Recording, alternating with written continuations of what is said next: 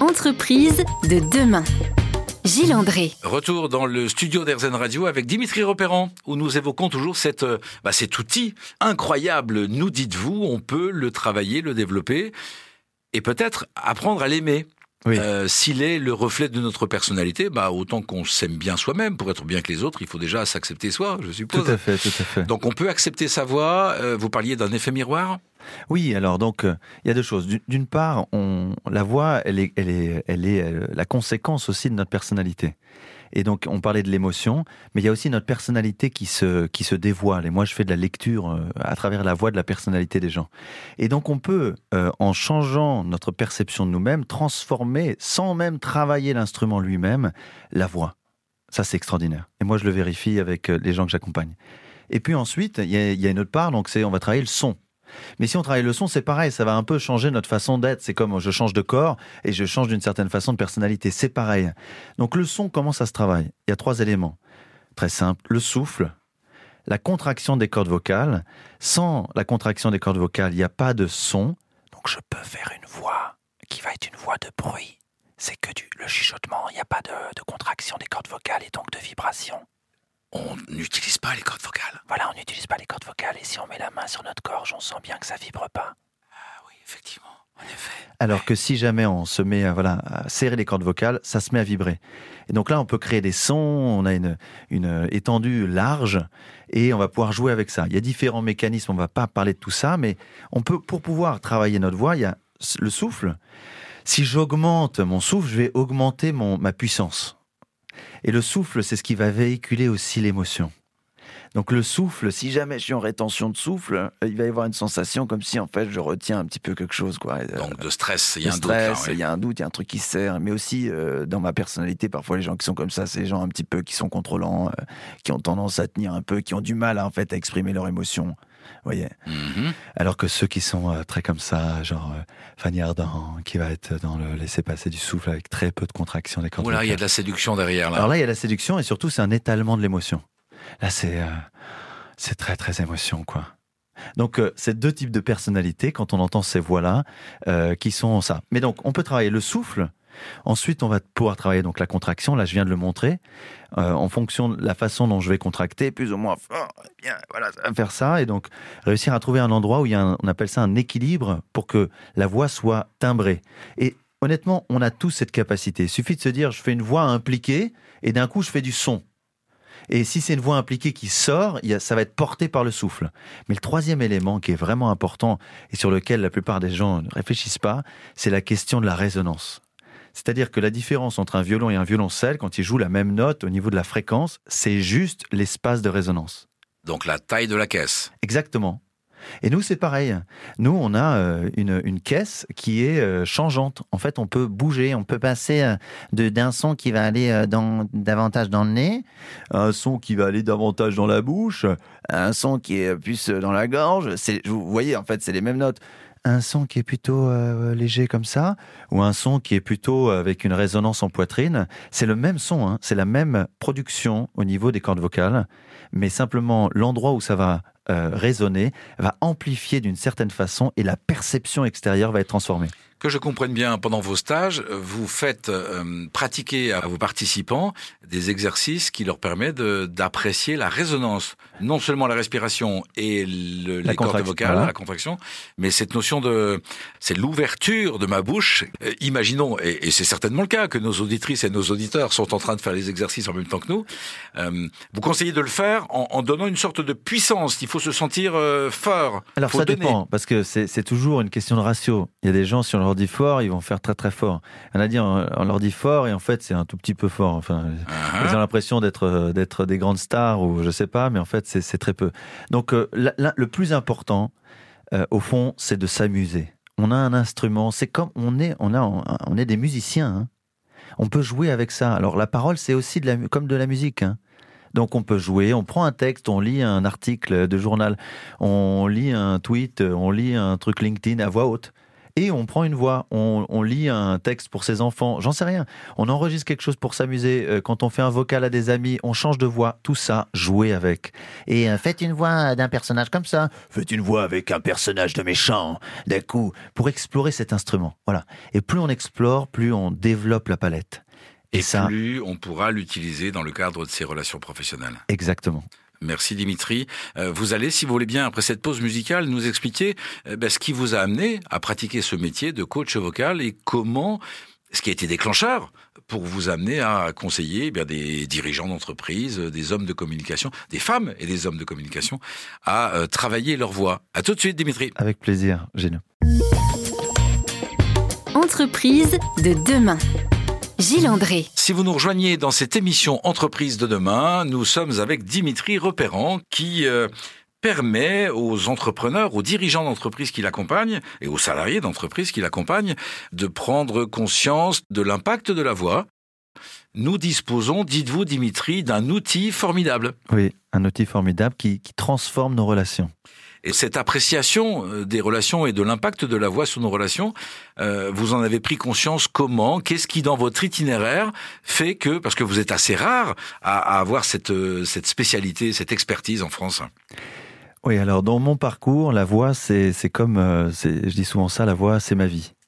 Parce que j'ai commencé, bon, de toute façon, on commence tous à chanter, hein, je fais un petit rappel, on commence tous à chanter avant de parler.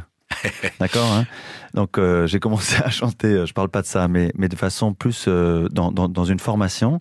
Je commençais à être étudiant sur la question du chant à l'âge de 6 ans. Et très vite, je me suis retrouvé dans des concerts, à l'opéra, et je voulais être chanteur lyrique. Et, donc, en sortant du bac, je rentre au conservatoire. J'avais passé dix ans à Notre-Dame de Paris, à la maîtrise, donc une école de musique en parallèle de l'école normale. Travaillais avec une grande chef de chant qui s'appelait Janine Reiss, qui était la chef de chant de Maria Callas, des plus grandes voix de, l'opéra du XXe siècle. Et je lui demande, parce que je voulais encore m'améliorer, un conseil pour un professeur de technique. Elle me dit, je, je vous conseille une personne, et c'est une des seules personnes que j'ai jamais conseillées dans ma vie. Cette femme, elle avait presque 90 ans. Elle avait passé 25 ans à l'Opéra de Paris. Enfin bref, c'était une référence. Donc elle me dit ça, moi j'avais les gros yeux. Et, euh, et donc euh, je me retrouve avec euh, ce, ce, ce, professeur en cours. Et ça faisait 7 ans que je chantais en tant que baryton. Et donc je chante baryton. Je, je, je... Vous êtes en, entre guillemets en milieu de, de milieu de, de, de, gamme, on dit comme ça. De... la tessiture du milieu. D'accord. Et donc je, je chante baryton. Je, je, je viens voir ce professeur lors d'une masterclass. Et je chante devant lui. Au bout de quelques minutes, il me dit bah, Mon gars, en fait, euh, t'es pas euh, du tout euh, baryton. T'es ténor. Parce qu'en fait, j'avais euh, des notes que les barytons ne sont pas censés avoir. D'accord. Donc, euh, moi, euh, j'étais tellement, comment dire, il était tellement charismatique, tellement incroyable ce, ce, ce professeur, que je me disais, ben, voilà, j'ai plongé avec lui. Seulement, au bout de quelques temps, j'ai remarqué qu'en fait, non, au fond de moi, je savais que bah, j'étais pas ténor. J'étais souvent malade, j'avais plein de signaux. Et petit à petit, mon rêve, parce qu'il a fallu jeter sept ans de baryton, euh, le répertoire de baryton, et puis là où j'avais atteint, passer de la fin de troisième cycle au, à la première année de premier cycle. Donc on recommence dans une recommencer nouvelle, à zéro, dans une, dans une, nouvelle voie. Et j'ai monté comme ça les échelons avec lui pendant sept ans jusqu'à la fin du conservatoire. Parallèlement à ça, j'ai fait sept ans de théâtre. Et en fait, petit à petit, euh, mon rêve de devenir chanteur lyrique, bah, comme je sentais la difficulté, j'arrive à la fin du conservatoire, je passe mon diplôme, et le jury me dit, honnêtement, on vous a trouvé super, mais on a décidé de ne pas vous le donner. Parce que pour nous, c'est clair à l'unanimité, vous n'êtes pas ténor. Waouh. Vous êtes baryton. Et à ce moment-là, ça a été comme une bouffée d'air, comme si on me, me sortait d'une cave et qu'on me remontrait la lumière. À ce qu'on pourrait percevoir comme une très mauvaise nouvelle, Exactement. Vous, ça vous redonne de l'air. À un moment T, ça fait ça. Et juste après, ça crée un cataclysme, c'est-à-dire que je me, beaucoup de culpabilité, je me sens pas bien et je, je, remets tout en doute. Et puis, en fait, je vais perdre pied à la réalité petit à petit parce que la voix, comme je disais, c'est l'identité. Et comme c'est l'identité, eh bien, en fait, j'ai comme perdu mon identité. Je savais plus qui j'étais puisque pendant sept ans, j'étais dans une identité qui n'était pas la mienne. Mmh. Et d'un coup, euh, je reprenais corps avec cette voix intérieure qui reprenait corps avec la voix extérieure, ce lien. Euh, mais dans, dans, quelque chose qui n'était pas équilibré. Et en fait, de cette expérience qui a failli me coûter la vie, euh, ce moment où j'ai perdu pied, en me faisant coacher, en faisant de la méditation, et j'ai repris en fait cette euh, jonction, j'ai refait le lien qu'il y avait entre l'intérieur et l'extérieur. Et j'ai compris par cette expérience une chose essentielle, c'est que la voix, ce n'est pas juste du son. Que la voix, c'est nous qui venons nous matérialiser. Mais que si jamais on, se suradapte à l'extérieur pour plaire, ou d'une certaine façon on devient expert de l'interprétation, de l'émotion, et que je peux jouer avec et devenir une sorte de manipulateur avec tout ça. Mais en fait, c'est moi-même que je manipule si jamais je ne suis pas en lien avec mon cœur, avec ma voix qui est dans un sens profond. Donc c'est pour ça que je disais le pourquoi est tellement important pour moi. Mais en même temps, malheureusement, le comment est plus important que le pourquoi. Merci pour euh, ce partage de votre itinéraire, euh, presque ces confidences. Nous allons évoquer dans la prochaine partie, ensemble si vous voulez bien Dimitri, tout ce qui est autour de la voix, tout ce qui contribue à la bonne utilisation de la voix et dont on n'a pas spontanément conscience et qui est pourtant important, qui contribue vraiment à une bonne expression dans sa vie professionnelle notamment. À tout de suite. À tout de suite. Entreprise de demain. Gilles André.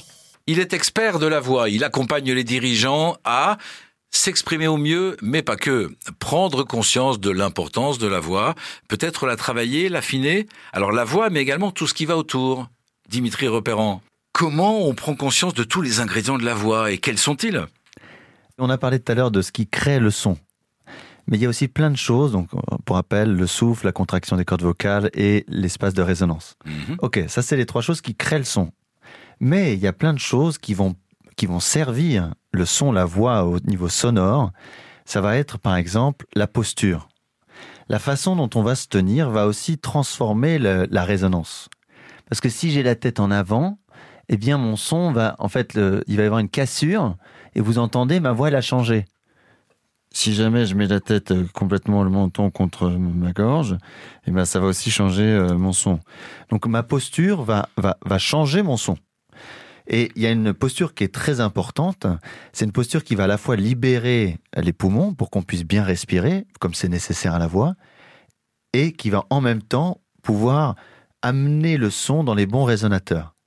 Et donc, cette posture, c'est euh, une verticalité entre, on peut imaginer qu'on est tenu par un fil au niveau de, vous savez, la fontanelle, le, sommet du crâne. Donc là, je vous décris, Dimitri, vous êtes bien droit et vous avez comme si vous tiriez sur un fil au-dessus de votre crâne. Exactement. De manière à être vraiment euh, la tête dans le prolongement du corps. Euh, voilà. Qui et est bien ça, droit. alors attention, en faisant ça, à laisser bien le ventre détendu pas à, remonter le ventre. Parce que euh, si jamais j'ai le ventre tendu, mes poumons ne, peuvent pas se remplir bien parce que mon diaphragme ne va pas pouvoir descendre parce que les abdos font blocage. Mhm. Bon, tout ça c'est technique. Mais disons que euh, garder le ventre détendu quand vous inspirez permettra à ce que vos poumons se remplissent plus. Donc on, a ce fil tout en ayant le ventre détendu. Cette verticalité, elle va permettre que euh, elle va, elle va donc servir le son. Ça c'est une chose, la posture. Mais il y a aussi les silences bien sûr. C'est-à-dire que comment je veux, j'ai besoin d'air pour pouvoir euh, créer de la voix. Mais donc pour pouvoir avoir de l'air, j'ai besoin d'inspirer. Et l'inspiration, elle se fait dans quel moment? Dans un moment de silence. Mais cette inspiration, on peut aussi parler de l'inspiration au niveau de l'esprit. C'est-à-dire que là, aujourd'hui, je suis devant vous. Je suis en train de vous parler d'un sujet qui est mon expertise. Combien de temps il a fallu que j'écoute? Combien de temps il a fallu que moi-même euh, je, fasse comme euh, infuser cette donnée à la fois euh, dans le temps, dans le silence, mais aussi, enfin voilà, dans cette écoute de l'autre, des professeurs, de la vie, de même de, de, moi-même à des moments. C'est-à-dire que je sors des choses et je me ah, ah oui, c'est comme si par la voix, je m'étonnais moi-même de ce que je disais parfois et que j'apprenais par le fait d'extérioriser dans mon écoute de moi, de ce que je dis, je, je comprends mieux mon instrument. Donc cette écoute, elle peut être ou dans le silence, ou alors dans l'écoute des autres. C'est-à-dire qu'un silence, silence, silence, il n'y a plus rien. Et on peut aller faire de la méditation, on peut se mettre dans un coffre euh, dans le noir ou faire des expériences euh, étonnantes, euh, voilà, de silence complet, ou alors être dans l'écoute des autres et se nourrir. Et on a besoin de ça, cette inspiration pour pouvoir développer la voix.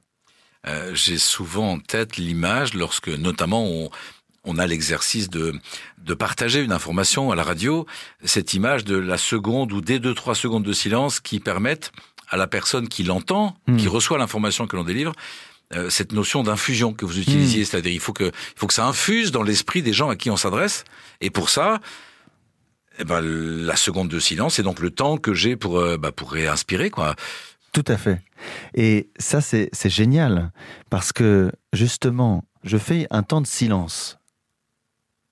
Et ben mon dernier mot, il va résonner.